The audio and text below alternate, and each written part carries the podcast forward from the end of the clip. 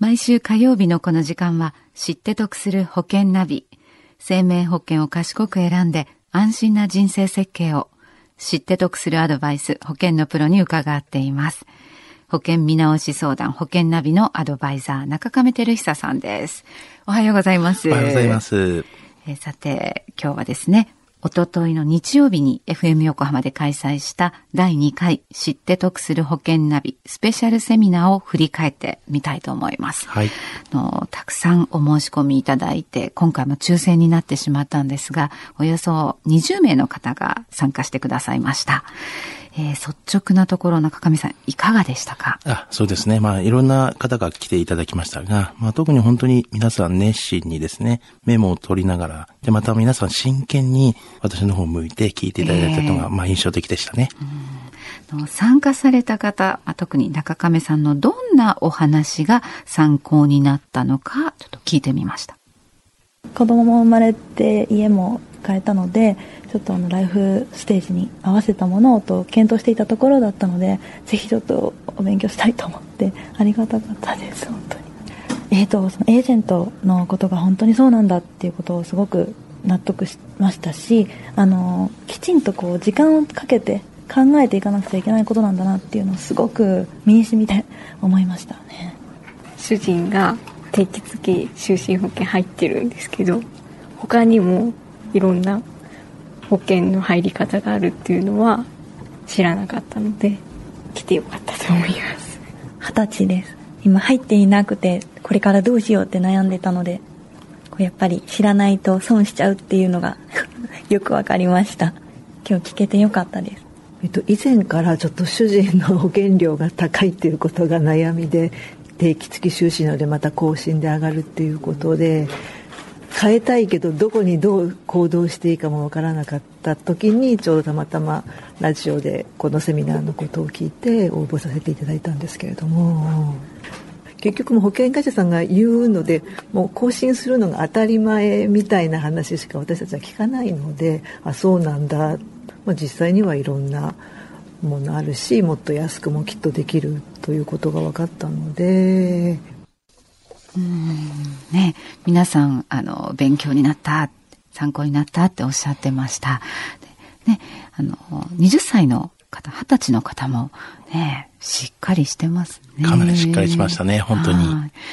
最初の方は、エージェントの話が役に立ったっておっしゃってたんですが、はい、中上さん、アメリカの例をね、出してご説明くださったんですよね。はい。あの、アメリカの場合はですね、日本のようなあの国民みんなが入っているあの健康保険制度みたいなのがですね、ないので、うん、それぞれあの自分で保険に入るしかないんですね。うん、だその分、保険会社の数も、まあ、日本のまあ3倍から4倍ぐらい、かなり多くあるんですけども、はい、家族ごとにですね、保険のホームドクターのような、まあ、保険のまあ代理人と言われるエージェントがいるんですね。はい。まあ、その人が家族一人一人に合った保険をきちんとコーディネートしてくれると。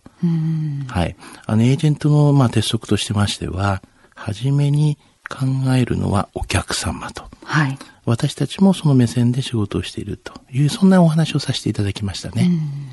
と、あの、関心が高かったのが、やはり定期付き就寝保険の仕組みでしたね。はい、先ほどご主人の保険料が高くて、なんておっしゃってた方いらっしゃいましたけれども、50代の方ですね。はい。次の更新で保険料が値上がるとなると、ちょっとどうかな、払えないな。こういうケースって結構一般的にも多いんですもんね。そうですよね。あの、やはり結構こういうケースっていうのは、やはり一番多いケースなんですね。あと、あの、参加者の中から質問がね、えー、出ましたけれども、ね、男性の方がね、CM でよく聞く保険の掛け捨てなしっていうのはどういう意味ですか？あ、ね、ありましたね。はい。これに対して中亀さんはこんな風にお答えになりました。保険には掛け捨てのものと掛け捨てじゃないものがあるんです。ですから、この定期付き就寝って言いますけど、この就寝保険って、あの、全部とは言いませんが、ここの部分って掛け捨てじゃないんです。多少のこう積み立てみたいのがあって、で、定期の部分って掛け捨てなんですよ。で、あの、多分それ、なんですか、生命保険ですか？医療保険生命保険です。で、掛け捨てじゃないっていうのは、こういう保険に入るとするじゃないですか。例えば、定期付き就寝保険で。就寝保険って掛け捨てじゃないので、この定期と就寝がくっついた商品の1個という位置づけで言うんであれば、辞めた時に掛け捨てじゃないよねっていう言い方になりますよね。ただ、全体から言うとほとんどが掛け捨てです。この定期付き就寝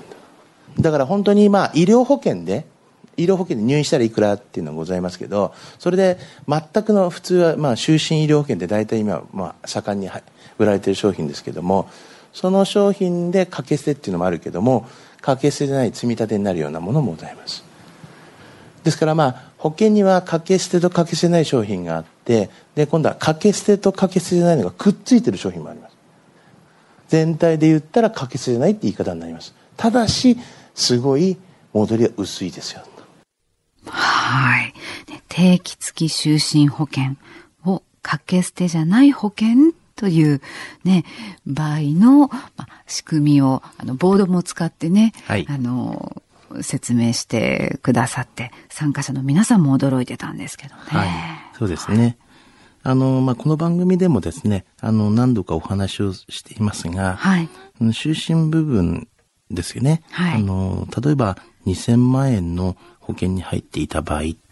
収支の部分っていうのは大体1割か2割ぐらいなんですよね。ですからまあ、こういったなんか仕組みをですね、最初から知っておけば、驚くことはないんですが、知らない人が多いので、まあ現実やっぱびっくりされたんじゃないでしょうかね。うん、だから2000万円の保険に入ってても、あの戻ってくるのは100万円、200万円ぐらい。そうですね。200万もないと思いますけどもね。はい。今日のお話を聞いて中亀さんに相談してみようかなと思われた方、詳しくは FM 横浜ラジオショッピング保険ナビ保険見直し相談に資料請求をなさってください。中亀さん無料で相談に乗ってくださいます。